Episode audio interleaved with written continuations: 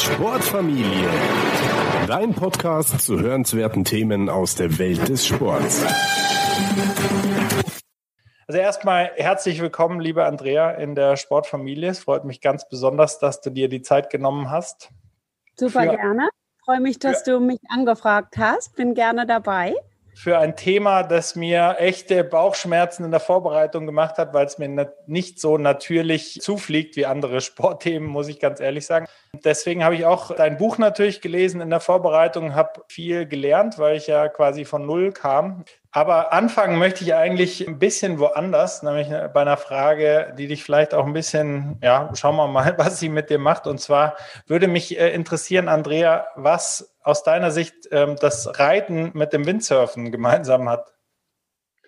Also im Grunde genommen war das damals so, dass man, dass mir so ein bisschen aufgegangen ist, ein Licht aufgegangen ist. Ähm, ich war Profi-Windsurfer und ähm, habe das geliebt. Also bin von Kindesbeinen an geritten, hatte einen Zugang zu Pferden schon immer und hatte immer so ein bisschen das Gefühl, da stimmt was nicht an der Art und Weise, wie wir das machen. Also da ist irgendein, ähm, wir verstoßen manchmal gegen irgendein so Naturgesetz. Das war immer so mein Bauchgefühl. Ich konnte das ja als Kind, war ich gar nicht gebildet genug, um das definieren zu können. Das ist eher so im Rückblick möglich.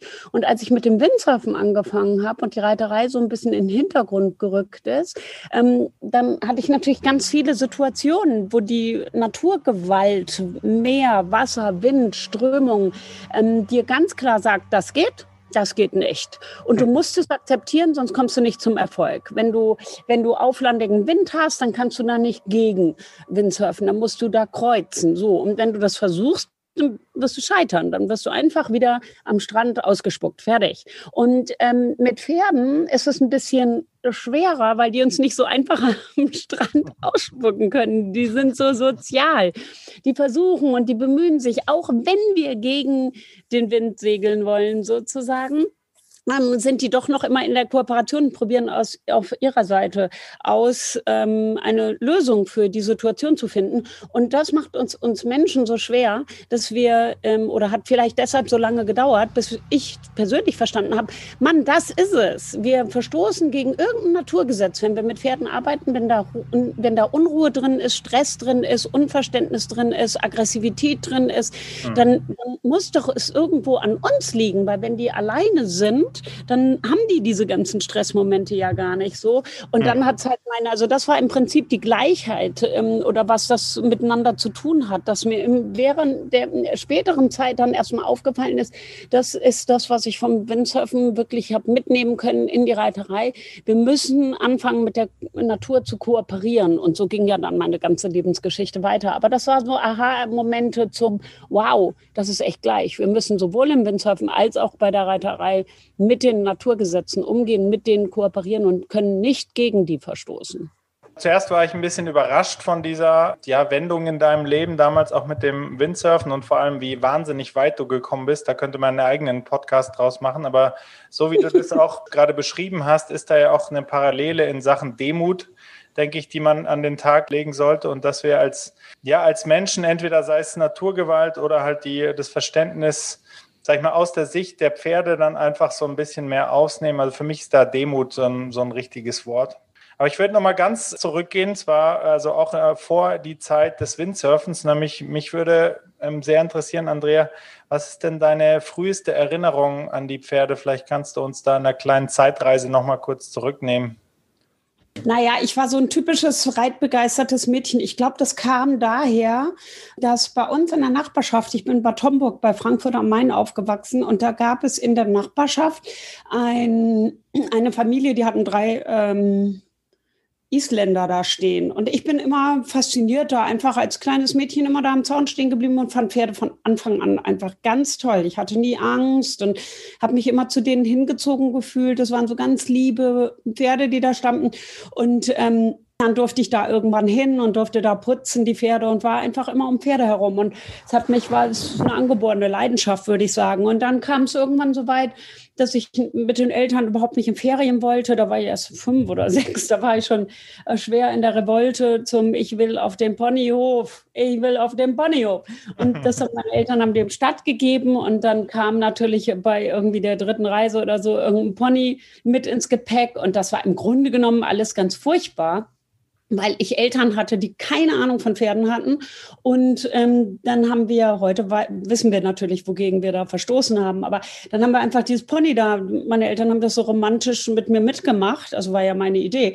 Wir schmeißen dann einfach mein Pony da zu diesen Isländern. Aber das war, ging alles nicht. Die haben den also verkloppt und diese Integration in die Herde haben wir also nicht unbedingt fachgerecht durchgeführt. Ja. Stehen ja meine Eltern, die noch nie ein Pferd an der Hand hatten in dieser Situation. Und dann wurde ein Stall gesucht und dann war das auch alles ein bisschen dramatisch, aber dann ging so meine ganze Reitkarriere los. Und ich war wirklich so ein richtiges Stallmädchen. Mich konntest du einfach nehmen, irgendwo in so einem Stall abstellen. Ich war der glücklichste Mensch der Welt. Gar nicht kümmern. Fertig.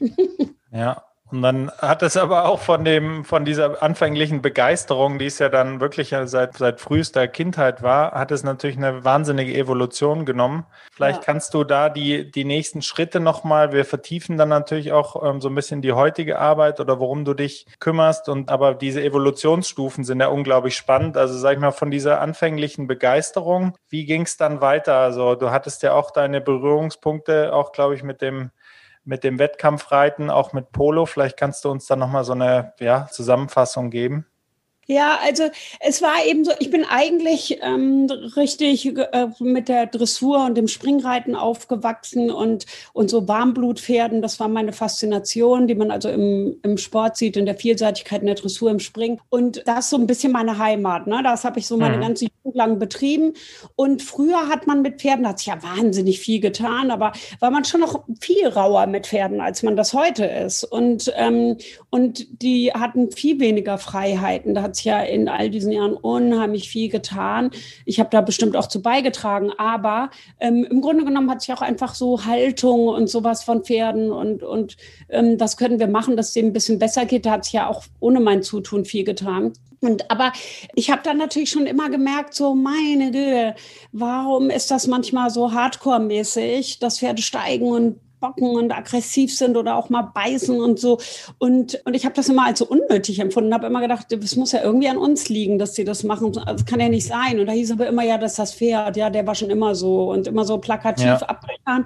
Ich kenne so Sprüche noch von früher. Pferde sind dumm und die wollen dich, entschuldige den Ausdruck, aber es ist nun mal so gewesen, gang und gäbe, die wollen dich nur verarschen, dem muss immer einer auf dem, auf dem Rockern irgendwie da und so. Und damit bin ich so aufgewachsen. Nicht nur, also auch mit der liebevollen Seite. Das muss man mhm. ja auch immer sagen. Ne? Wenn die dann gut funktioniert haben, die bekamen Leckerlis und wurden gestreichelt und bekamen alles, was man dachte, was denen gut tut. Und äh, so bin ich meine Reise durch unheimlich viele reiterliche Disziplinen gegangen und bin dann auch irgendwann im Polosport geendet, war dann die erste Frau im Hamburger Polo Club, die da zugelassen wurde, habe Turniere gespielt und so. Und finde einfach die Nutzung von Pferden rund rundum, egal für welche Disziplin, einfach unheimlich schön, unheimlich faszinierend, unheimlich beglückend steht dieser Kreaturpferd, die sich ja vielleicht über 50 Millionen Jahre entwickelt hat. Wenn das stimmen sollte, was so die Evolutionstheorie ähm, besagt, dann stehe ich dieser ganzen Entwicklungsgeschichte und diesem, diesen Überlebensfähigkeiten unheimlich demütig gegenüber und finde das auch faszinierend. Und dann irgendwann habe ich eben halt den Lebensweg eingeschlagen und habe gesagt, also irgendwas stimmt nicht und ich möchte mich dafür einsetzen, dass wir da was verbessern, verändern. Zuerst aber aus meinem Eigeninteresse raus. Also ich habe Polo gespielt, dann gab es viele Fragen, die aufgekommen sind, weil viele Menschen machen viele Sachen an Pferden unterschiedlich. Also die Poloreiter wieder anders als die Dressurreiter, anders als die Springreiter, anders als die Freizeitreiter. Also jede Nutzungsform hat so ihre eigene Mini-Eigenkultur. Und ja. ich habe immer so gedacht, naja gut, das Pferd bleibt aber ja ein Pferd. Also das Pferd ist ja die Kreatur in sich vollständig. Und wie kann das sein, bloß weil wir die anders nutzen? Nutzen, dass die alle das anders machen? Welches ist denn dann der richtige Weg? Und ich stoße eben, ähm, bin eben selber immer wieder an so Grenzen gestoßen und hatte dann auch, weil ich gesehen habe, wie Argentinier das machen mit den Polopferden, habe ich ja gedacht, naja, ist das jetzt das Richtige? Ich weiß es auch nicht. Aber überall kommen immer wieder, tauchen Probleme auf und immer wieder mal ein aggressives Pferd oder eins, was nicht macht, wonach man fragt. Und ähm, das war dann so der Einstieg in, okay, jetzt go for it ich will das rausfinden und erst nur aus Eigennutzen. Ich wollte das für mich rausfinden, weil ich den Anspruch an mich selber hatte, ich will das so gut wie möglich machen. Und, und dann begann halt irgendwann diese ganze Reise in diese Akademie und dann die Weiterentwicklung. Aber das ist so ein bisschen der, die Hintergrundgeschichte gewesen. Aber die Akademie musste noch so ein bisschen auflösen, äh, was sich dahinter verbirgt. Das ist nämlich dann eigentlich, wenn wir jetzt in der, wir verlassen jetzt gleich auch so ein bisschen diesen chronologischen Verlauf, aber es ist natürlich interessant für die Zuhörer auch seine Entwicklungsgeschichte wiederzugeben. Da ist ja dann auch eine Bruchstelle. Du hast ja jetzt gerade gesagt, dich hat es selber interessiert. Das sind ja dann eigentlich so die besten Ansätze, ja, dass man selber was wissen möchte und verstehen möchte. Finde auch interessant, wie viele Fragen du dir immer schon gestellt hast. Auch das kommt sehr gut im Buch rüber, die dir halt nicht beantwortet werden konnten mit dem damaligen Wissen vielleicht auch. Aber dann gibt es ja diese Weiterentwicklung, dass du von dieser zweiten Stufe, also hast dann diese Vogelperspektive und viele Disziplinen ausprobiert und dann geht es ja weiter in Richtung Natural Horsemanship. Vielleicht kannst du und Pferdeflüstern, vielleicht kannst du das so ein bisschen auflösen. Das sind ja auch so Begriffe, gerade auch das Pferdeflüstern und auch durch den Film, das, das kennt man oder kennen viele Leute bestimmt. Was verbirgt sich dahinter und wie ist dein Bezug dahinter gewesen? Ja, da kann ich super gerne ein bisschen zu der Geschichte erzählen. Es war also so ein bisschen eigennützig, weil ähm, ich gemerkt habe, als ich Polo gespielt habe, dass die, wie ich schon gesagt habe, vieles anders machen als jetzt zum Beispiel der Dressur oder der Springreiter. Manchmal erfolgreich, manchmal nicht so erfolgreich. Und, und dann gab es diese Welle, die plötzlich aufkam mit diesem Natural Horsemanship und dem Pferdeflüstern. Und da habe ich gesagt, ich gucke mir das mal an, weil ich habe nie Angst vor Weiterentwicklung. Ich freue mich immer über Weiterentwicklung. Und das gucke ich mir mal an. Da möchte ich mal sehen, was die jetzt schon wieder anders machen. Und das war zuerst, ähm, waren das ganz tolle Erlebnisse und hat ganz tolle neue Einblicke gegeben. Aber dann irgendwann kam auch da das Erwachen zum, es geht noch viel besser. Wir müssen nur gucken, was noch besser geht. Und das war ja dann auch der Grundstein ähm, für die Andrea Kutscher Akademie zum Entwickeln einer wissenschaftlich fundierten Trainingsmethode für Pferde. Genau, und wenn wir da nochmal einsteigen, weil das ist ja selten, dass man eigentlich so einen Film hat, den auch viele, ähm, den sogar ich damals natürlich präsent hatte und auch äh, geguckt habe und so weiter. Wie, wie hast du damals über den Film gedacht? Das würde mich schon nochmal interessieren. Und wie denkst du heute auch über diese, auch den Film, aber natürlich auch übergeordnet über diese ganze Szene? Also bist du da noch mit Wohlwollen verbunden oder siehst du, wie siehst du das mittlerweile? Super coole Frage. Ja, damals habe ich den, also den Film, der Pferdeflüsterer, der, der kam raus da war ich schon beim Pferdeflüstern. Das fand ich natürlich, ja gut, das ist ein Hollywood-Streifen. Ne? Bin großer ja. Fan von Robert Redford, fand den schon schön, habe das im Kino mir angeguckt. Aber ich war natürlich schon involviert und habe schon so Hintergründe erkannt. Und da war ich schon noch so auf der Welle, naja, was mich fasziniert hat an dem Film, war natürlich diese Ruhe, die die ausgestrahlt haben. Ne? Und ähm, okay, dann macht man die da im Kreis, Magic, Magic und dann irgendwie geht das alles und so. Und letztendlich war das ja eine Liebesgeschichte. Also ich habe das gar nicht mal unter dem Fachwissen angeschaut, den Film, sondern eher diese schöne Liebesgeschichte und, und tolle Natur und Amerika und so. Das war natürlich alles faszinierend. Mhm. Aber hinter den Kulissen habe ich natürlich in das Pferdeflüstern und den Natural Horsemanship ganz intensiv reingeguckt. Und zuerst, also der Blickwinkel damals war, wow, das ist ja cool. Warum ist denn da noch nie einer drauf gekommen? Was die gemacht haben, war, dass die geguckt haben, es waren ja eigentlich so diese Westernreitleute. Und das hatte ja mit meinem Revier so eigentlich gar nichts zu tun. Viele denken immer, ich könnte Western reiten, aber kann ich überhaupt nicht. Habe ich überhaupt keine Ahnung von. Ist gar nicht mein Sport. Aber die haben Folgendes gemacht. Die haben sich angeguckt, wie Pferde in der, so untereinander kommunizieren und ähm, haben das übertragen. Die haben also jetzt zum Beispiel gesagt, ja, so ein Fohlen, wenn das der Mutter ins Gesäuge beißt, dann kriegt das ja auch auf den Latz, als das ist unakzeptabel, das Verhalten. Und dafür jagt die Mutter das im Kreis, dann machen wir das auch. Und dann macht das Fohlen so eine Geste, lecken und kauen. Das macht den Mund so auf und zu, produziert Speichel und so. Das ist dann ja ganz demütig. Und dann erlaubt die Mutter das wieder zurück an ihr Gesäuge. Und das kopieren wir. So. Und die Idee ist ja mal grundsätzlich gar nicht schlecht. Und dann haben sie, äh, da entstand dieses, wir schicken, machen so ein Pferd in Longierzirkel und schicken das im Kreis, bis es diese Demütigkeitsgesten gibt. Da hat man damals auf mehrere Gesten gleichzeitig geguckt. Und dann ist alles wieder Jod. So, und der Ansatz ist gar nicht schlecht gewesen und wir konnten auch unheimlich vielen Problempferden damit helfen. Also die, der Ansatz war, wir haben große Shows dann kreiert, als ich da der Supermaster Pferdeflüsterer wurde.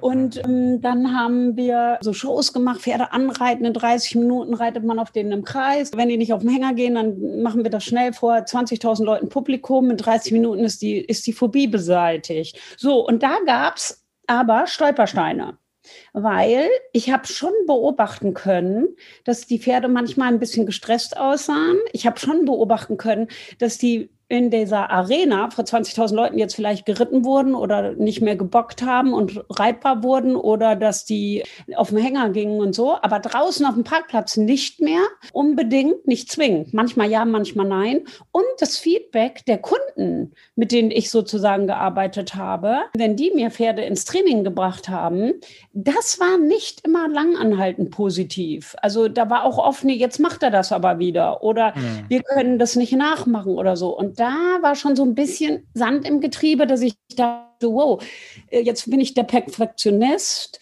habe das voll inhaliert, gekoppelt mit meiner englischen Reiterei sozusagen, Dressurspringen, Vielseitigkeit und so. Und wie ist der Ball noch nicht ganz rund? Und dann gab es ein Schlüsselerlebnis, darum deine Frage war ja, der im Rückblick sehe ich jetzt das natürlich ganz anders als damals und habe aber damals auch schon angefangen, immer so kleine Einblicke zu kriegen, dass ich gedacht habe, wie können wir das verbessern? Weil ganz klappt es noch nicht. Das ist schon super, aber das andere ist ja auch super. Auch wie die Polo-Leute das machen, ist auch super. Funktioniert nur manchmal nicht. Pferdeflüstern ist super, funktioniert nur manchmal nicht. Äh, Natural Horsemanship ist super, funktioniert nur manchmal nicht. Und die ganz normale klassische oder spanische oder sonstige Reiterei. Es kommt immer so ein bisschen drauf an, welches Pferd steht mir gegenüber, wie habe ich das gemacht. Und auf einmal kann ich in so einer Kann-Komponente sein, funktioniert, kann aber auch sein, dass es nicht funktioniert. Und davon wollte ich weg.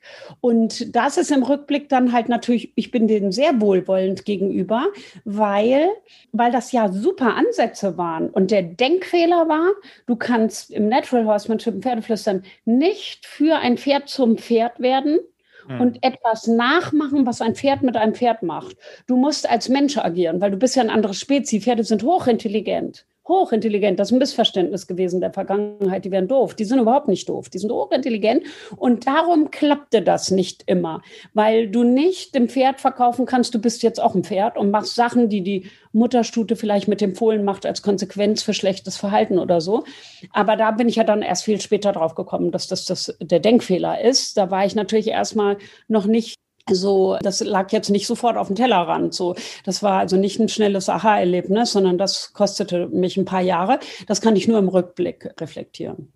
Ich finde es total spannend, was du sagst, Andrea, aber auch weil eigentlich, wenn man das so aus der, wie gesagt, 10.000 ähm, Fuß Perspektive betrachtet, hat dich eigentlich jedes Bauchkrummeln oder wenn das Bauchkrummeln bei dir zu stark geworden ist, hast du echt dann so ein bisschen die Zügel im wahrsten Sinne in die eigene ja, äh, Hand Bild. genommen und hast ja wieder die nächste Stufe erklommen, sag ich mal. Und wir sind ja jetzt eigentlich schon auch bei deiner ja, persönlichen Entwicklungsgeschichte. Es gibt ja natürlich ein, ja, war ja jetzt gar kein schlimmer Vorfall, aber es gibt natürlich noch ein Happy End oder noch eine Weiterentwicklung. Und du hast ja eine eigene Akademie aufgebaut und das finde ich auch sehr beeindruckend, auch diesen unternehmerischen Drive Drive, weil das ist natürlich das eine, irgendwie begeistert von der Materie zu sein oder in dem Fall vom Pferde- und Reitsport, aber das dann auch so weiterzugeben oder diese Leidenschaft auch zu vermitteln, ist natürlich spannend. Also bevor wir auf dein wissenschaftlich fundiertes Programm kommen und auch die Andrea Kutsch Akademie, war das immer schon so, dass du, dass dir, dir das relativ leicht gefallen ist, das Wissen auch weiterzugeben oder hast du dir das so ein bisschen erarbeitet? Ja, das Wissen weiterzugeben. Ich habe immer gedacht,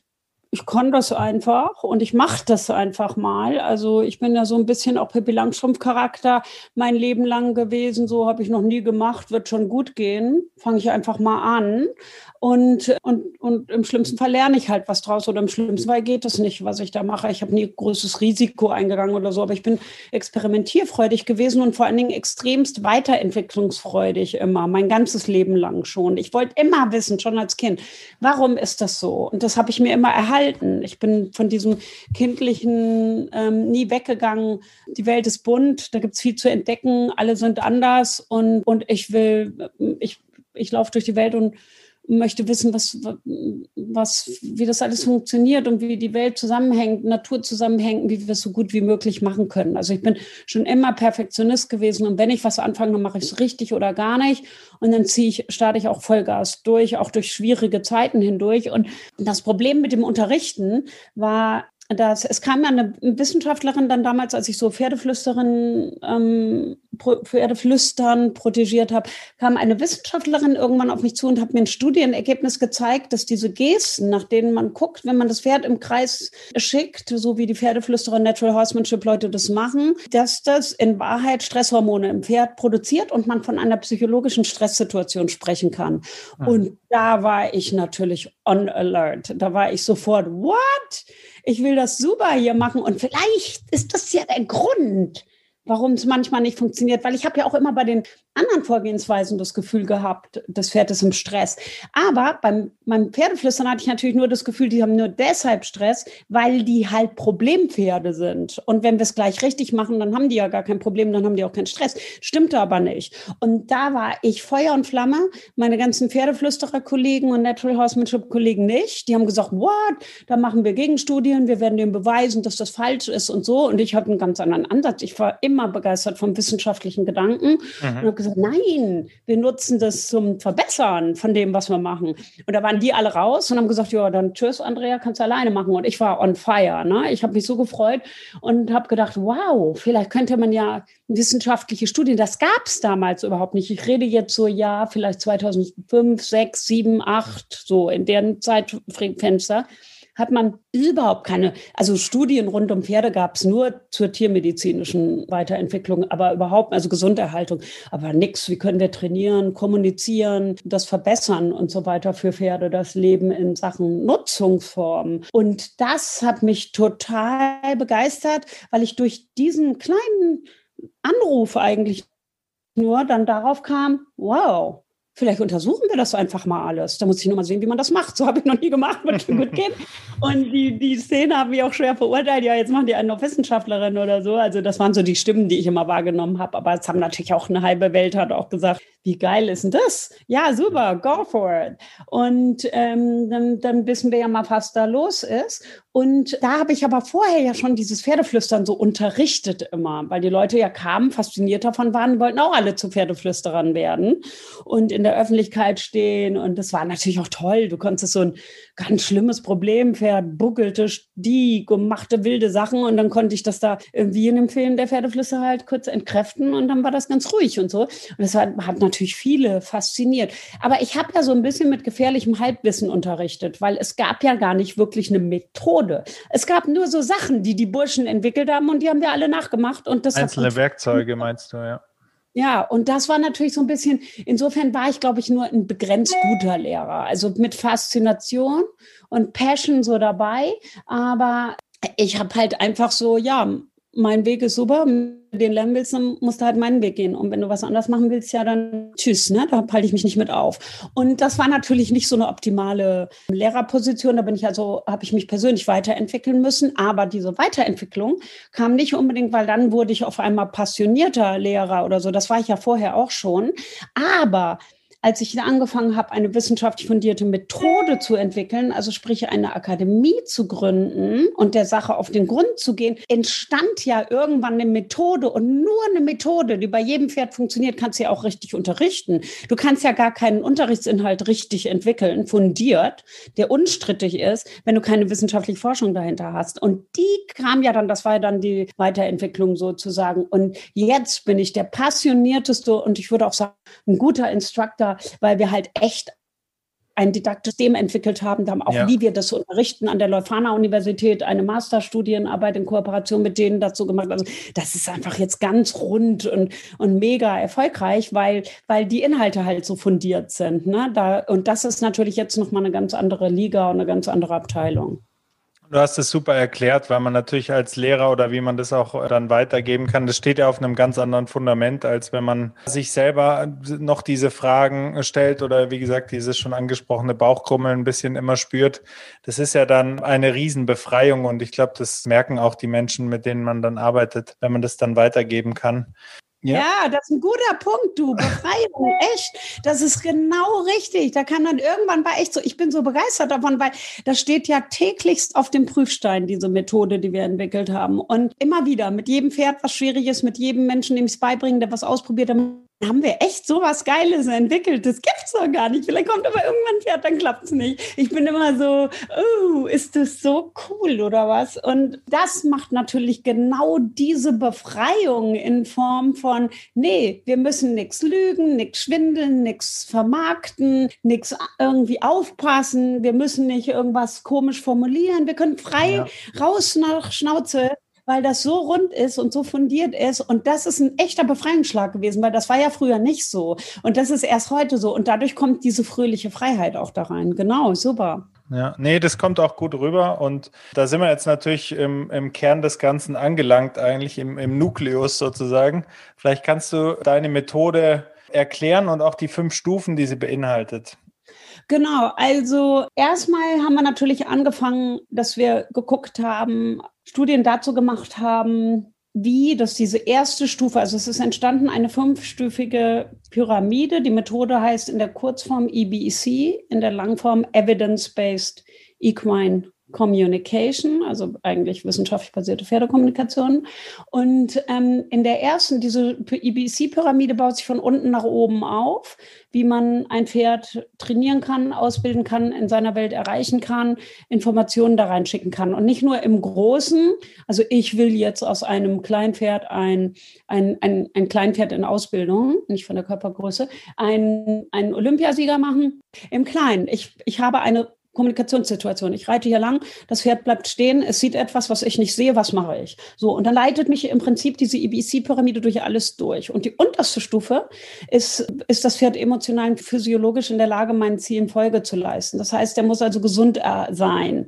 Der muss ausgeschlafen sein, wach sein, voller Vertrauen sein und so weiter, weil ansonsten kommst du, jetzt kommen gleich die nächsten Stufen, aber das ja. waren meine ersten Untersuchungen, ansonsten kommst du nämlich in die Grenze, wo das Pferd Stresshormone ausschüttet und die zeigen sich auch in den Gesten, auf die die Pferdeflüsterer Natural Horsemanship Leute abzielen, die zu produzieren. Das sind in Wahrheit Stressgesten. Da ist vorher also ein großer, so wenn so Pferde lecken kauen, habe ich eben erwähnt, dann wird da ist vorher ein großer Stress im Pferd entstanden und jetzt kommt wieder also Parasympathikus und Sympathikus wechseln sich ab und jetzt kommt eine Speichelproduktion und das will man unbedingt verhindern. Wir haben also erstmal untersucht, woran erkennen erkennen wir in den körpersprachlichen Signalen des Pferdes, wann der Stress hat. Und zwar ganz fundiert, nicht meine persönliche Interpretation, sondern sachlich fundiert beobachtbar. Ja. Und ähm, das heißt, wir müssen aufpassen, dass wir kein Adrenalin, kein Cortisol im, im Körper haben, damit das Pferd in eine Lernsituation kommt. So, und dazu haben wir in der allerersten Stufe Ethogramme entwickelt. Also das heißt, wir haben alle Gesten, die sind auch in meinem Buch aus dem Blickwinkel des Pferdes, das ist im Kosmos Verlag erschienen, sind so ein paar dargestellt und dass man genau erkennt, okay, wenn das Pferd so die Ohren stellt, so den Hals stellt, so, so also sich körpersprachlich ausdrückt, dann sagt dir das das. Und dann ist das entweder zu finden in der vorwärts gerichteten Aufmerksamkeit, hinten gerichtete Aufmerksamkeit, Aggression, Unverständnis oder was auch immer, ja. So, und das genau festgelegt. Das war schon mal das Fundament. Und dann wussten wir, okay, wenn du also praktisch anfängst, mit dem Pferd zu kommunizieren oder zu arbeiten, musst du diese erste Stufe immer sicherstellen. Wenn dir da der Haken rausfliegt, weil das Pferd jetzt in Stresssituation kommt, Übermaß an Stress, nicht Produkt produktiver Stress, ja? Wenn ich jetzt als Sportler eine Stresssituation, der Wettkampf ist eine Stresssituation da, aber das ist ja produktiv, das heizt mich ja an, das pusht ja und so. Von dem Stress reden wir nicht. Wir reden von dem, der Angst macht. Ich versage, ich werde gleich geprügelt, ich habe Angst, eine Antwort zu geben, weil ich vielleicht dann eine Konsequenz kriege, mit der ich nicht umgehen kann. Ich, ich fange an, kriege einen trockenen Mund, ich kann mich nicht mehr konzentrieren, mein Hirn blockiert. Von dem Stress reden wir. Wie kann ich den im Pferd erkennen? Weil ich wollte auch endlich, dass die einzelnen Disziplinen, die reiterlichen Nutzungsformen, aufhören, sich gegenseitig zu bekämpfen, sondern dass sie ein Fundament kriegen, wo nicht mehr interpretiert wird. Also, nee, meinem Pferd macht das nichts aus, wenn ich das mache. Und der andere sagt, doch, meinem Pferd macht das was aus. Das ist ja völlig inter rein interpretiert. Das ist ja einfach alles immer Bewertung aus dem Standpunkt des Menschen. Und das wollte ich ausgrenzen und dadurch ersetzen, nee, das ist fachlich nachgewiesen. Jedes Pferd, was diese Geste zeigt, hat diese Hormone im Organismus. Period. Mhm. Und das wollte ich unbedingt als Fundament haben. Das gelungen. Das hat mich zehn Jahre gekostet, aber das Fundament ist da. Und das ist die erste Stufe in der EBC-Pyramide. Die muss immer gesichert sein. Da kann ich, wenn der Haken rausfliegt, dann muss ich erstmal wieder das sicherstellen. Dann ja. komme ich in die zweite Stufe dieser Pyramide. Das ist diese interspezifische Kommunikation. Also wie kommunizieren Pferde müssen mit Gesten mit uns kommunizieren, Gestensignale.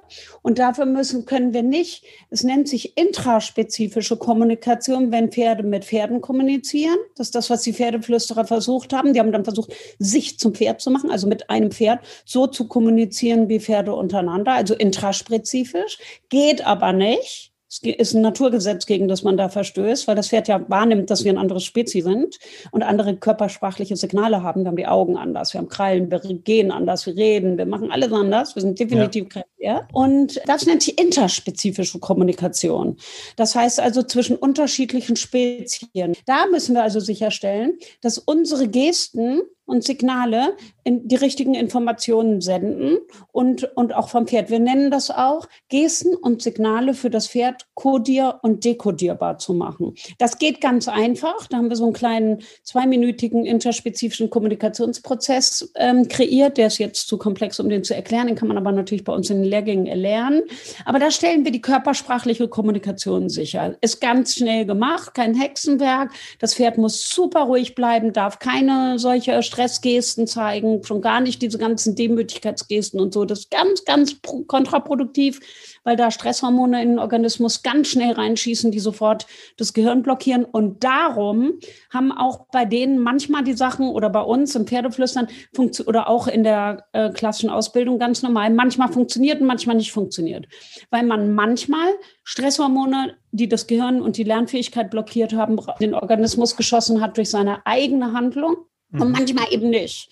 Aber der Mensch wusste das nicht. Ja, wann ist das und wann ist das nicht? Und ist das überhaupt so? Ja, und das haben wir halt alles rausgefunden. Das ist jetzt dieses Coole, dass man das ganz genau im Rückblick erfassen kann und analysieren kann und auf eine neutrale Ebene kommen kann.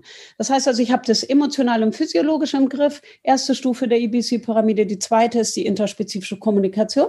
Und in der dritten Stufe, das ist ein riesen Sexappeal an der ganzen Kiste, kommen die Lerntheorien zum Tragen. Die haben wir runter bis 1500 analysiert. So richtig sind die erst Pavlov und, die, und, und diese ganzen Leute, die das, und Watson und so, die das alles angefangen haben 1905. Ähm, die haben angeguckt, wie können Pferde, Tiere, nicht Pferde, Tiere im Allgemeinen eigentlich lernen. Wie funktioniert das?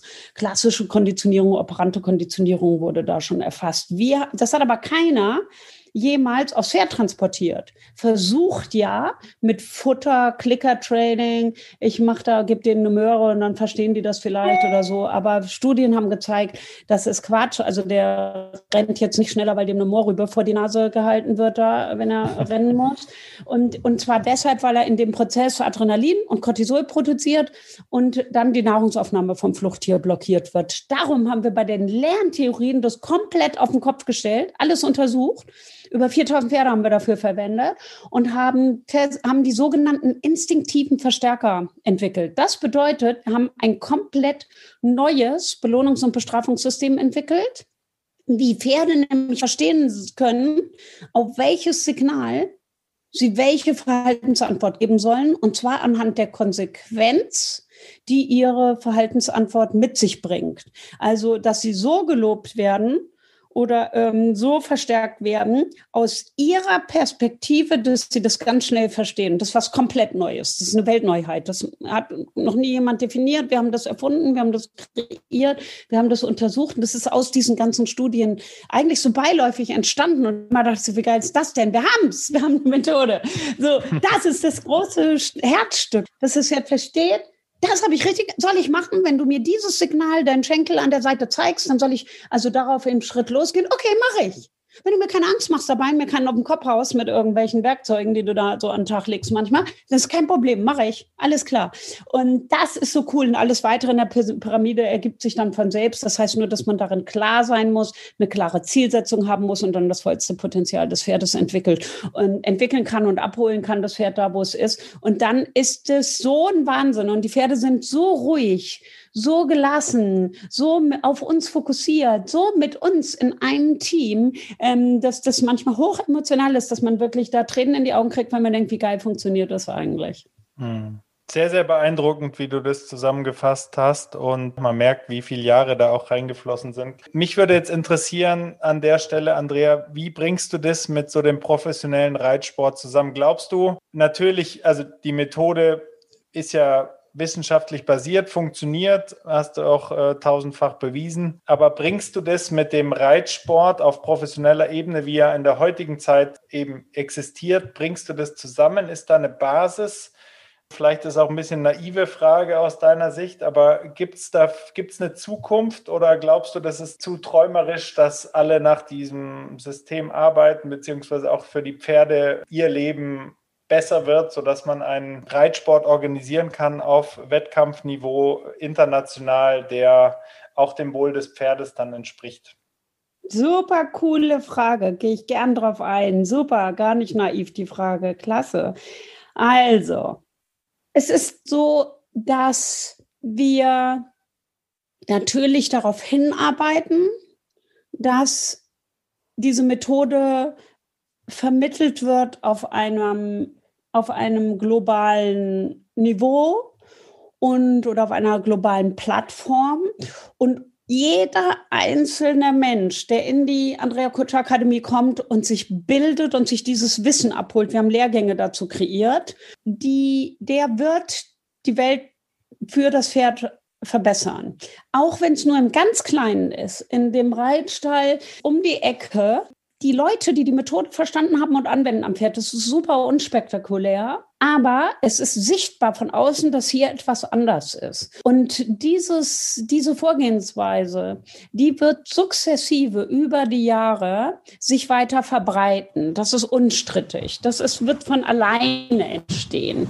Und das ist jetzt mein ganzes Hinarbeiten. Und ich bin so glücklich, dass ich relativ früh ja so was Großartiges ähm, habe entwickeln können, weil ich bin ja wenn ich gesund bleibe, ich ernähre mich gut, ich bin gesund, man weiß es ja nie, wann, wann einem was Schlimmes passiert oder man sich von dieser Welt verabschieden muss. Leider hat man darauf ja keinen Einfluss. Aber ich bin erst 53 Jahre alt mit viel Glück, dass ich noch ein bisschen bleiben kann, ähm, lang genug, wird sich da noch wahnsinnig viel bewegen können, weil dann haben wir ja noch so 20, 30 Jahre vielleicht vor uns, wenn das alles gut geht. Und ich arbeite auch dran. Ich habe ein, ein, ein Hardcore-Team an meiner Seite, den ich alles den ganzen Tag bilde ich die weiter, die für uns arbeiten. Meine persönliche Businesspartnerin, die Annika, die EBC Master Instructor und Master Trainer ist und so weiter, die 24 Stunden mit mir zusammenarbeitet sozusagen, die können auch, die sind alle jünger als ich, die können natürlich auch weitermachen noch. Also das ist jetzt eine, eine, eine Riesenreise, die dieses Wissen weiter in die Welt getragen wird. Und ich bin da ganz gelassen und ganz ruhig, dass da nicht unheimlich viel schon automatisch von alleine passieren wird. Und es kommen viele Sportreiter, aber auch viele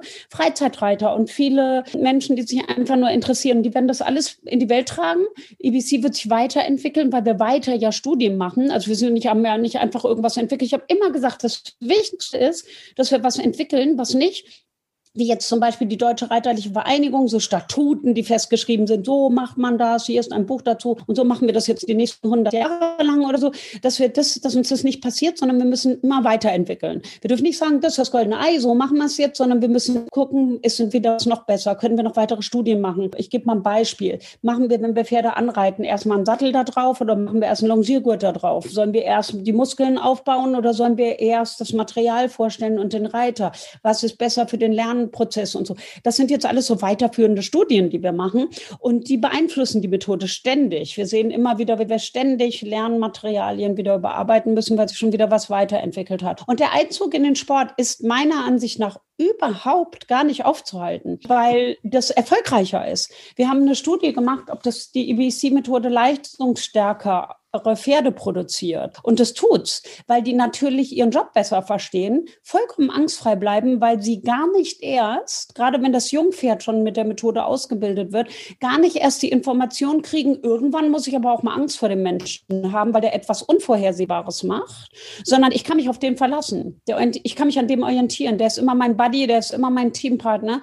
Und ich kriege überhaupt niemals die Information in mein limbisches System, dass meine Amygdala ähm, Stresshormone Stresshormone ausschüttet, weil eventuell Angsthormone ausschüttet, weil eventuell jetzt gleich doch wieder das kommt, was ich schon mal vor 20 Jahren erlebt habe, in Anführungszeichen. Und das kommt überhaupt nicht. Wir kriegen gar keine Schlechtinformationen ins System. Und das ist unfassbar leistungssteigernd, weil es mutig macht. Und die probieren einfach Sachen aus und warten auf die Konsequenz. Und da die Konsequenz nie Schmerz verursacht und nie Angst hervorruft im Pferd, sind die unheimlich mutig, einfach Sachen anzubieten und sich an der Konsequenz, die ihre Verhaltensantwort gegeben hat, orientieren können. Und das ist so cool. Und das, glaube ich, wird die Zeit mit sich bringen. Aber ich bin auch jetzt in Tokio, ich weiß nicht, ist der vielleicht bekannt, der Vorfall ja, im Fünfkampf, ähm, der wollte da passiert. Wollte ich dich gerade zu fragen, was dir da durch den Kopf ging, als du das gesehen hast. Ne? Genau, und ich sehe das ja sehr sachlich. Ich bin ja völlig unemotional in dieser ganzen Sache drin. Und wir haben auf unserem Insta-Account at Andrea Academy das analysiert und haben die Perspektive des Pferdes anhand dieser Ethogramme, die ich eben schon erwähnt habe, einfach gegenübergestellt. Wir haben Screenshots von dem Pferd genommen, Screenshots der Ethogramme und haben das gegenübergestellt und gesagt, das drückt das Pferd jetzt aus. Jetzt drückt das Pferd das aus. Jetzt drückt es das aus. Wir klagen nicht die Reiterin an, auch nicht die Mannschaftstrainerin oder so. Es ist passiert, so wie es passiert passiert ist. Und das Pferd, wenn wir die Perspektive des Pferdes einnehmen, ist das, was ausgedrückt wurde. Das findet sich in drei Kategorien. In der Angst, ähm, im Schmerz und in der großen Besorgnis und Bedrängnis, also das ausweglose Situation, in der sich das Pferd befunden hat. Und ähm, die Signale, die Reiter und Trainer gesendet haben, sind unstrittig, dass die das noch weiter verstärkt haben. Die hätten das entkräften können, aber das Wissen nicht. Ja. Und ähm, wenn die jetzt einen EBC-Lehrgang machen würden und sich mit der Perspektive des Pferdes beschäftigen würden, dann ist das vollkommen klar. Und dann hätte man Lösungsansätze erarbeiten können. Und das ist ganz faktisch kritisch zu betrachten. Und es wäre wünschenswert, und ich habe auch Kontakt zur FN, zur Deutschen Reiterlichen Vereinigung aufgenommen. Wir hatten schon früher guten Kontakt zueinander und ähm, natürlich auch immer ein bisschen hitzig, weil es natürlich auch unterschiedliche Meinungen gibt, aber produktiv, sachlich. Und ähm, habe jetzt gerade heute Morgen wieder mit der FN äh, geschrieben und habe gesagt, Mensch, es wäre eigentlich so cool, wenn diese wissenschaftlich fundierten Ethogramme da zur Grundlage genommen werden könnten, dass Richter ja auch besser wissen würden, wann kann ich fachlich basiert basiert, sachlich basiert abklingeln. Wann sagt das Pferd Stress, wann sagt das Pferd Angst, wann ist noch alles im grünen Bereich, wie weit können wir das strecken, dass die Leistung noch, ähm, dass der Reiter weiter versuchen kann, die Leistung aus dem Pferd zu holen. Und wo muss man sagen, nee, stopp, jetzt ist es, geht, überschreitet das äh, gemäß des Ethogramms die Verhaltensantwort. Das können die anhand des Videomaterials stoppen, könnten das Bild dagegen setzen und dann ist es unstrittig. Ne? Also das ist ja wissenschaftlich fundiert. Und, und das wäre natürlich jetzt so ein bisschen Zukunftsmusik, wenn das eintauchen würde, das das wäre natürlich mega. Und ich habe um Gespräch gebeten und wollen mal gucken, ob die offen sind oder ob die sagen, nö, ist nichts für uns und so. Und dann gehen wir den Weg nicht über die Institution, sondern einfach weiter über den Reiter, der Interesse hat, das Beste aus seinem Pferd so harmonisch wie möglich und, und so angstfrei wie möglich rauszuholen. Und es wird sich durchsetzen. Ich mache mir da überhaupt gar keine Sorgen. Ja, wahrer Wandel entsteht ja immer auf der Makro- und der Mikroebene. Man muss ja irgendwie an beiden, an beiden Seiten immer weiter schrauben. Aber ähm, siehst du dann auch spezifisch jetzt nochmal auf den modernen Fünfkopf, da auch, da sind wahrscheinlich auch zu dem, was du gesagt hast, was dann wahrscheinlich schon sehr viel entschärfen würde, auch strukturelle Reformen nötig. Wie siehst du es mit den anderen Disziplinen? Also hat es auch von der, von dem Ablauf, wie die stattfinden, dann auch eine Zukunft oder kann da auch was optimiert werden? Also es wird ja viel Stimme laut so äh, Anti-Fünfkampf, weil das jetzt im Fünfkampf vorgefallen ist.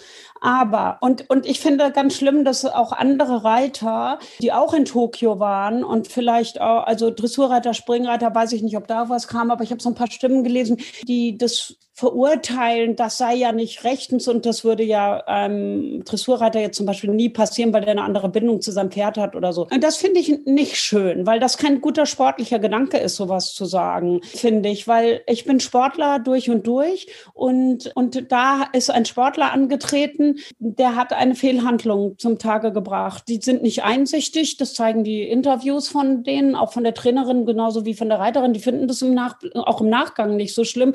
Okay, da da kann man die Meinung und die Meinung zu haben. Und das ist ja dann eine persönliche Meinung, die man da kundtut. Und das finde ich nicht so gut. Ich würde viel lieber sagen, das kann ja jedem Menschen passieren, jedem Pferd passieren. Es gibt Handlungsverbesserungen.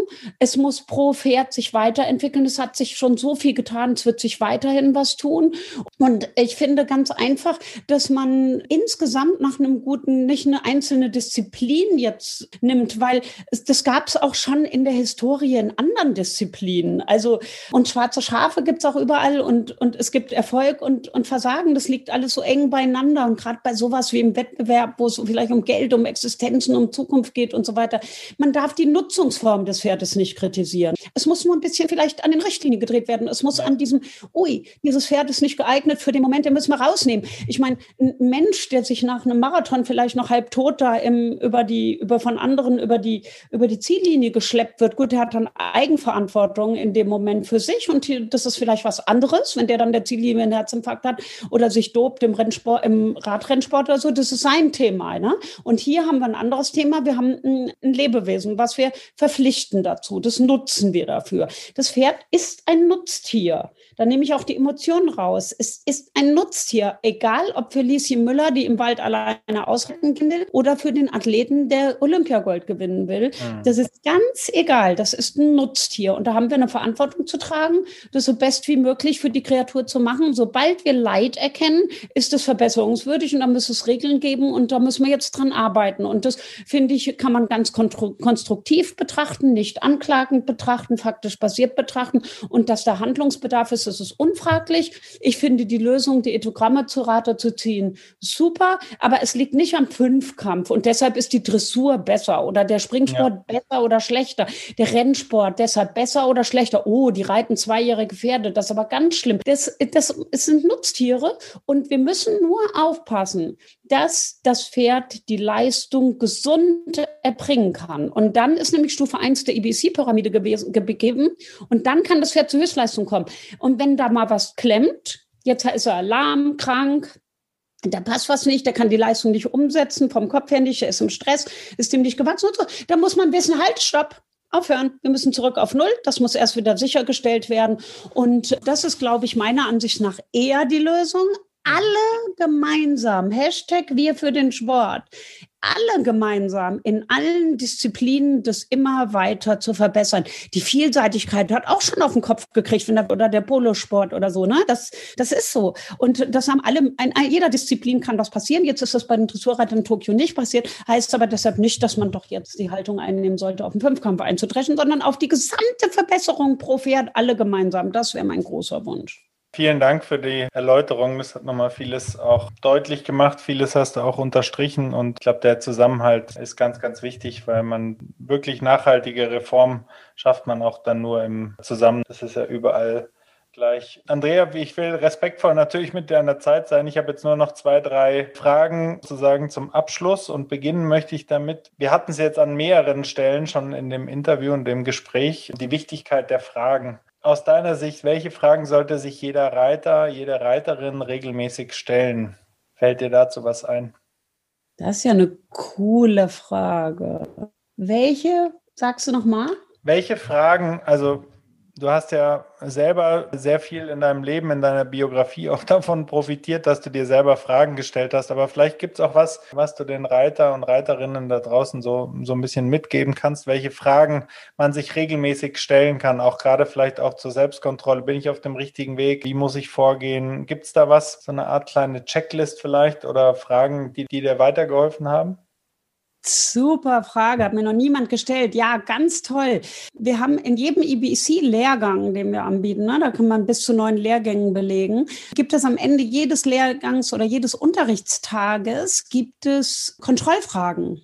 Und die kann man immer, die haben wir entwickelt, auch auf einer wissenschaftlichen Basis. Und die kann man sich halt immer super stellen. Und ich glaube, wenn ich jetzt ohne dieses Wissen mir anzueignen, einfach so reite, dann würde ich mir mal als erstes immer die Frage stellen, entwickle ich mich weiter? Oder bleibe ich starr stehen auf meinen Standpunkten? Und ähm, wenn das Pferd zum Beispiel, ich, ich bitte das Pferd, sagen wir mal, und bin ich auch so ehrlich und aufrichtig zu mir selbst, weil ich bitte das Pferd jetzt zum Beispiel auf meine Schenkelhilfe, sagen wir mal, ich sitze da drauf, mache den Schenkel dran, der ist im Schritt und jetzt soll der anfangen zu traben. So, jetzt macht er das aber auf meinen Schenkel nicht. Ich bin aber ganz ehrlich zu mir selbst. Ich wünsche mir, möchte meinem Pferd vermitteln, dass er das auf den Schenkel macht. Mein Reitlehrer sagt jetzt aber vielleicht, oder eine Freundin oder so, hau dem doch mal mit der Peitsche kurz einen drauf und jetzt, die tut ihm nicht weh, ja, also nicht als Gewaltakt, die nimmt, wir sind nicht Anti-Peitsche oder so. Also jetzt nimmt die die Peitsche, die Gerte oder wie man sie nennt und nimmt das als Signal, tickt das Pferd an und jetzt trabt er an.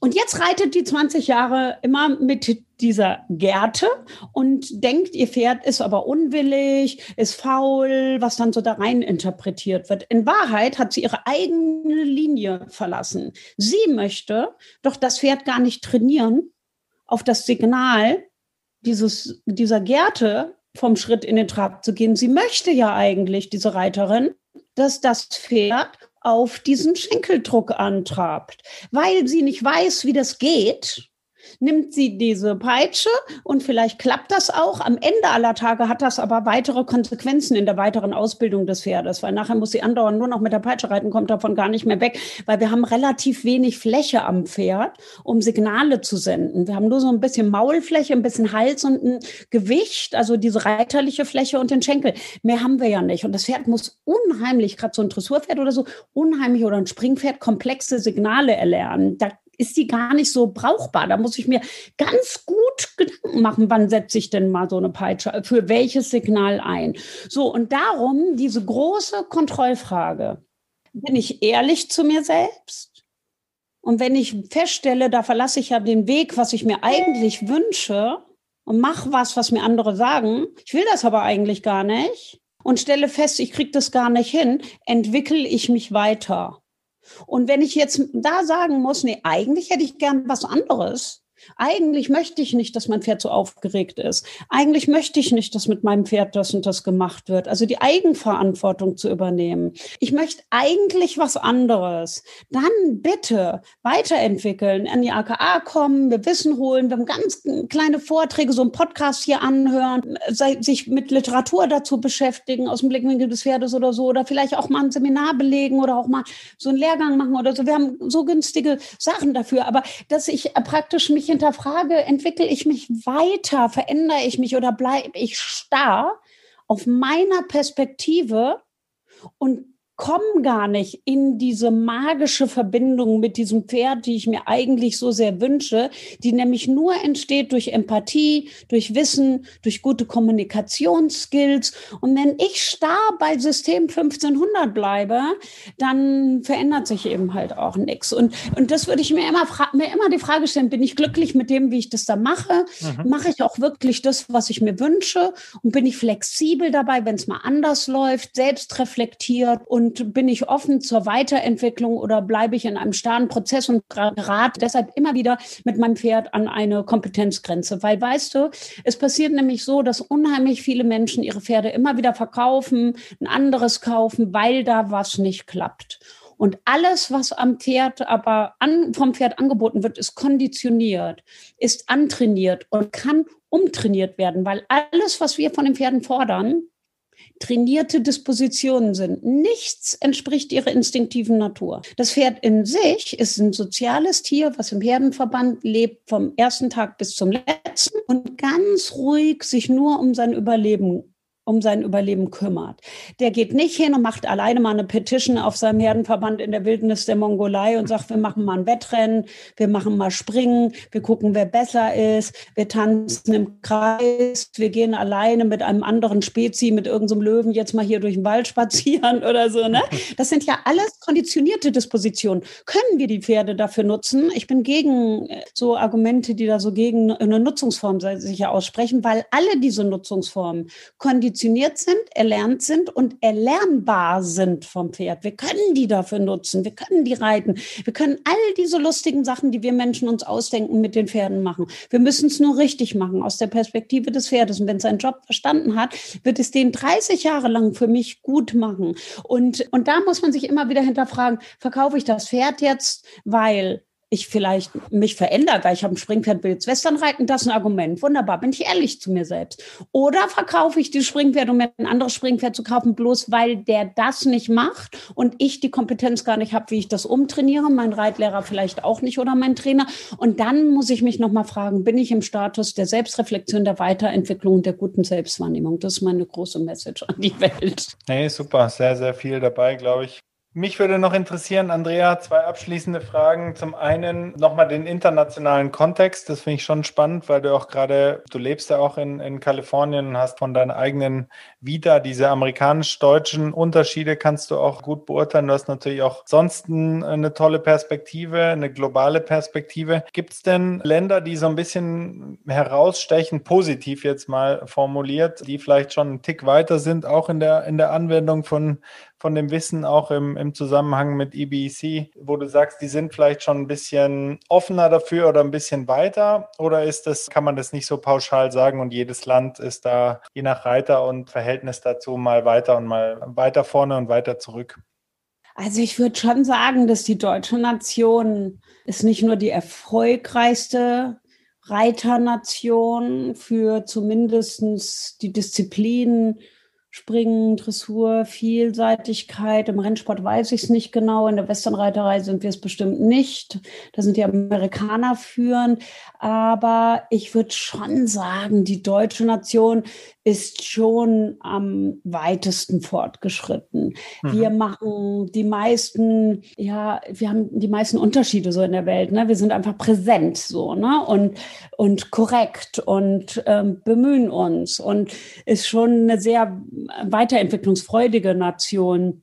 Und ich bin natürlich in Deutschland, ähm, aber auch zu der Pferdeflüstererzeit halt echt so ein Superstar gewesen. Jetzt gucken alle, was ist das Neue? Jetzt ist ja erst so weit, dass man es lernen kann. Kann natürlich auch daran liegen, dass ich das nur aus meiner Perspektive jetzt gerade so sehe, weil die Deutschen mir gegenüber natürlich auch extremst zugewandt sind, weil die die ganze Geschichte natürlich von A bis Z kennen. Und emigriert richtig in die USA bin ich ja dann auch erst so 2010. Aber eins muss ich sagen, die amerikanischen Universitäten und das amerikanische Volk sozusagen hat mir die Flügel gegeben, an mich und an das, die Möglichkeit der Entwicklung einer Methode zu glauben und die entwickeln zu können. Die wissenschaftliche Struktur dahinter, dieses, wir machen das, so gehört das, wir arbeiten zielgerichtet, pünktlich, genau, technisch korrekt, bla bla. Das ist natürlich auch ein bisschen meine deutsche Natur. Und da haben mich auch natürlich, ich habe ja in Deutschland eine Hochschule gegründet damals, um das anzufangen. Und das ist ein wichtiges Fundament. Aber dann kam da auch immer so ein Deckel drauf. Ich bekam so gefühlt aus meiner pers persönlichen Perspektive, ist jetzt so ein bisschen persönlicher Einblick, immer so ein bisschen die Flügel gestützt. So, jetzt wird man nicht größenwahnsinnig, ne? Jetzt äh, aber nicht, äh, hier, du bist hier nicht Humboldt wir, wir, nennen das auch jetzt nicht mehr Andrea Kutsch, wir nennen das jetzt anders. Und so, ne, da kamen viele Ideen. Da war das immer so ein bisschen, jetzt schön Deckel drauf, dass die ja nicht glaubt, sie ist hier Jesus. Ne? Und als ich 2010 mit meinen ganzen wissenschaftlichen Studien in die USA gegangen bin, um die Methode ganz rund zu machen. Die war ja dann schon in meiner Hand, lag die, so das rohe Ei. Aber ich musste jetzt ein Lehrsystem entwickeln. Ich wollte das noch auf den Prüfstein stellen und so. Passt das echt alles so? Das hat sich ja dann so sukzessive immer noch weiterentwickelt. Und da habe ich mich ja erstmal verzogen. Ich habe also praktisch den Studiengang in die Freie Universität damals gegeben, Berlin. Und bin dann erstmal mich in Rückzug begeben. Und das wurde in Deutschland auch in, ein bisschen so dargestellt, als ob es gescheitert wäre, aber ich habe einfach nur mehr so Auszeit genommen, um das jetzt ganz, jetzt musste ich nachdenken, ne? Wie gehe ich das an und so weiter? Bin ich, ich bin doch nicht größenwahnsinnig, oder? Ich habe doch echt so was Cooles jetzt äh, an der Hand, oder? So, das musste ich, da brauchte ich Abstand. Und da bin ich ja natürlich jetzt auf den voll diese, diese amerikanische Grundkultur entstanden. So, it's amazing. You are a superstar. Wow. Wenn mich einer gefragt hat, was machst du, ne? Dann habe ich erzählt, ja, ganz bescheiden. Also, ja, ich habe hier so eine Methode entwickelt. So, what? That's awesome. This is like so the greatest thing. I hope you succeed. Ich hoffe, du bist erfolgreich damit. Das ist ja Wahnsinn. Mensch, toll und du siehst gut aus, du bist jung, du bist sportlich, du bist intelligent, du hast was ganz Geiles entwickelt. Und ich so, das war mir immer so peinlich. Ja, ich dachte immer so, was? Ist es echt so cool? Oder was jetzt die Amerikaner? Und aber das ich habe das dann irgendwann geglaubt. 2011 oder so, ich war dann schon, habe dann schon in den USA gelebt, richtig, habe ich daran geglaubt. Also ich war nicht mehr kritisch, dass ich dass das jetzt, das ist ja peinlich, was ich jetzt irgendwie auf die Beine stelle und dass ich die Welt verändern will oder was. Also ja, genau, die Welt retten. So, da war ich so ein bisschen gedeckelt. Und die haben mir, den, die amerikanische Kultur hat mir den Deckel vom Kopf gezogen und hat gesagt, go for it. Und das habe ich dann gemacht und dann, und das war der Befreiungsschlag eigentlich. Und dafür ist die Mischung bei der Kultur unheimlich gesund.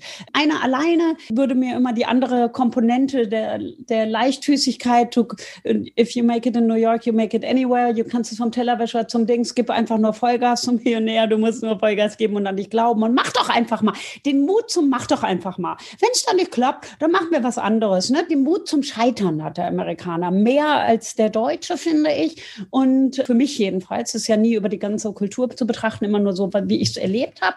Und mir hat das unheimlich gut getan und unheimlich geholfen. Aber jetzt in dem Erlernen der Methode, in, dem, in den Fortschritten und so, muss ich sagen, sind die Deutschen unheimlich offen und kommen. Und dafür bin ich unfassbar dankbar. Und ähm, da habe ich in, in den USA mehr Grundlagenarbeit zu machen. Da machen wir Seminare und Lehrgänge. Die kommen dann, die setzen sich an den Tisch mit ihrem Blatt Papier und hören die sich das an. Dann sagen die so, super, klasse, und ja, ich gucke mal, was ich damit mache. Und ähm, dann, dann gehen die so ein bisschen leichtfüßiger damit um. Und der Deutsche ist so, was? Das ist ja super. Das mache ich. Und das ist so natürlich, der geht das ähm, richtig cool dann an, so, ne? Und insofern würde ich schon sagen, wir sind, wir sind schon, die Deutschen sind schon eine sehr erfolgreiche Nation, aber wir, die Amerikaner und Sprecher so für beide Kulturen, sind halt auch sehr offengeistig. Oh, ja, wir machen jetzt da mal mit mir rum. Wir sind ja hier auch sehr erfolgreich und wir machen das mal und dann gucken wir, wie sich das weiterentwickelt. So, period. Das kann man dann gar nicht so ganz einschätzen, ne? Und ich finde, die Mischung ist einfach super toll und, und macht mir unheimlich viel Spaß, in beiden Ländern mhm. aktiv sein zu dürfen. Ja, und abschließend möchte ich Sie bitten, nochmal die, ja, vielleicht auch die Pferde- und Reitsportperspektive zu verlassen. Wobei musst du auch nicht, aber das ist so eine Frage, die ich auch mehreren Leuten schon gestellt habe. Ist immer interessant, was da so kommt. Ein bisschen im, im Reich der Fantasie natürlich eingeordnet, weil ich möchte dich jetzt bitten, dass du dir vorstellst, dass du deutsche Sportministerin bist. Du hast überhaupt keinen Budgetlimits. Du kannst alles machen und hast auch, kannst da auch Sachen wirklich durchziehen. Gibt es da was? Also kann, wie gesagt, mit Reiten zusammenhängen, muss aber nicht, was dir einfallen würde, wo du zuerst anpacken möchtest möchtest? Ja, ich würde auf jeden Fall, also da würde ich dann schon den Reitsport nehmen, weil ich das am besten beurteilen kann. Ne? Ja, ich würde, ich würde Regularien in der Ausbildung ein bisschen anpassen. Also es wäre gar nicht so ein dickes Ding, was ich machen würde. Ich würde das einfach ähm, im Pferdesport anpassen, dass die Pferdeperspektive besser angenommen wird in, auf dem Weg zu Ausbildung des Sportpferdes, weil es geht ja um Sportministerin, sagst du ja. Und jetzt beziehe ich mich auf den Reitsport und sage, sage, die Ausbildung für professionelle Trainer, Reiter, die sportlich orientiert mit dem Pferd umgehen, die sollte sich verbessern. Da müssen schärfere Regularien rein, dass auch hinter den Kulissen im Breitensport sich etwas mehr verbessert, wie man Pferde optimal ausbildet. Das würde ich umsetzen. Das wäre noch nicht mal besonders teuer. Und da würde ich einfach nur die Wissenschaftsratler ziehen und würde, ähm, ich würde zum Beispiel für jeden, der irgendeinen offiziellen beruflichen Titel hat, Reitlehrer oder Pferdecoach oder Pferdetrainer oder Berufsreiter, denen würde ich, es muss eine jährliche Check-up für die geben, ein Skill-Check. Die müssen kommen, die müssen was vorreiten, die müssen was ausbilden, die müssen was machen und deren Skills werden jährlich oder zweijährig jährlich überprüft, ob die den Standards pro Pferd gerecht werden oder nicht. Und dann wird alle zwei Jahre deren Lizenz erneuert. Weil jetzt ist es so, man kriegt so eine Lizenz und die behält man ein Leben lang mehr oder weniger und arbeitet mit dem, was man in diesem Ausbildungsjahr erlernt hat. Und für Berufstrainer und so weiter gibt es aber fast gar keine hohen Qualifikationen, also gar keine Grundausbildung und so, die da, das kann sich im Prinzip jeder so nennen, das ist nicht geschützt. Und das würde ich für den Pferdesport umsetzen, für professionelle Berufsreiter, Pferdetrainer, Reitlehrer, die alle, die müssen bestimmte Skills erfüllen pro Pferd, alle zwei Jahre eine Fortbildungsveranstaltung machen, ihre Skills in einem Skillcheck beweisen und dann können die wieder zwei Jahre arbeiten. Das fände ich richtig cool. Ja, Andrea, dann bleibt mir nur noch zu sagen, vielen, vielen Dank äh, für das Gespräch, für die Zeit. War unglaublich interessant. Ich würde sagen, die zweite Runde machen wir dann über Windsurfen irgendwann in der Zukunft.